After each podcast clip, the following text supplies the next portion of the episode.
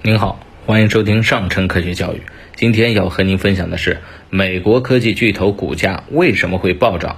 刚刚过去的八月啊，美国股市呢创造了历史性的新高，道琼斯指数创了1984年以来最大的八月涨幅，标普五百指数也创了1986年以来最大的八月涨幅，纳斯达克指数。历史虽然没有那么悠久，但是八月的涨幅却超过了前两个指数。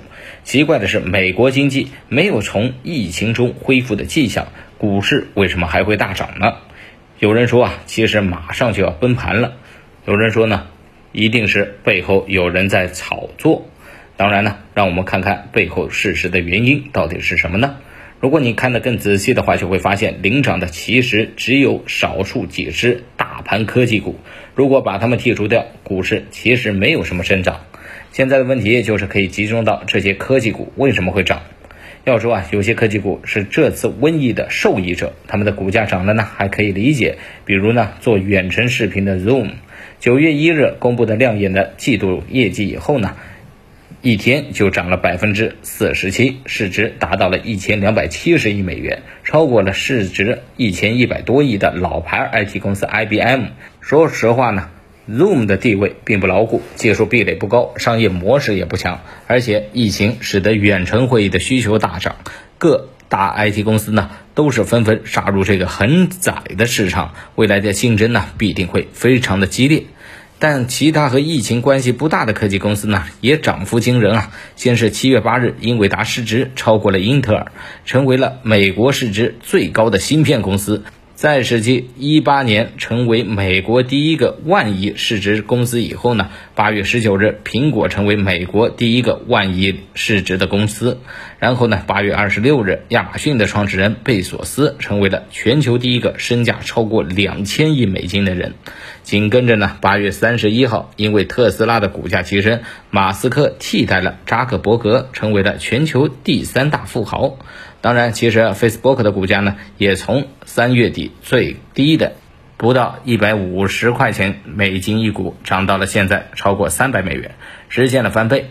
只不过呢，没有特斯拉从三月的七十多块美金涨到现在接近五百美金那么惊人。类似的例子啊还有很多。七月十日呢，Salesforce。超过了老牌竞争对手甲骨文公司，也是同样的故事。它的股价呢，从四十美元左右涨到了接近六十美元。但是 Salesforce 呢，一百三十美元涨到了两百八十美元一股，实现了翻倍。需要补充一句的是，被英伟达碾压的英特尔公司，三月份的股价就是四十多块，现在还是基本没有涨。评估企业价值是否高估的关键指标市盈率呢？除了特斯拉是一千一百多倍以外呢，苹果只有四十倍，而且呢马上会推出五 G 版的 iPhone 十二。亚马逊呢是一百三十五倍，但在美国电商市场呢近乎垄断，而且疫情培养了大家的网购习惯，也并不过分。Nether 的市盈率呢是一百倍，但人工智能呢已经进入了收获期。当然呢，它可能是最大的赢家。这么看下来，表面上疯狂的上涨，其实对这些企业未来的表现非常准确的预测。到底为什么会出现这样的局面呢？其实说起来也不难理解啊。为了刺激经济，美国政府大把的撒钱，因为缺乏对疫情的有效控制，经济没振兴起来，钱已经撒完了，而且还在讨论，大概率还得继续撒。经济疲软，就业不行。市场呢却继续撒钱，这时候大概率就会出现一个现象，叫做滞胀。滞胀呢就是经济停滞却通货膨胀。原来的经济学理论认为，经济形势好，就业充分才会通货膨胀，大家都有钱购物了嘛。而经济形势不好，就业不足就会通货紧缩，大家都不买东西，东西的价钱当然要跌。到了七十年代，美国突然出现了一个经济学家没见过新的情况，经济不好，就业不足，物价不光。不降反而上升，原因其实也不复杂。经济形势不好，原材料涨价了，我的产品不涨价就得赔着卖，涨价卖的少，至少比赔钱强啊。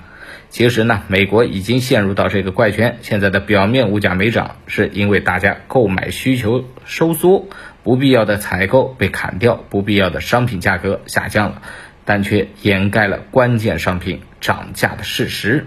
好了，说到这儿呢，谜底也就揭晓了。科技股大涨是因为美国经济滞胀的危险出现，大量的投资基金无处可去，只能进入股市，而且只能投资于实力最强的科技股来以避险。您觉得这个逻辑对不对呢？好了，今天的节目就到这儿了，我们下期节目再见。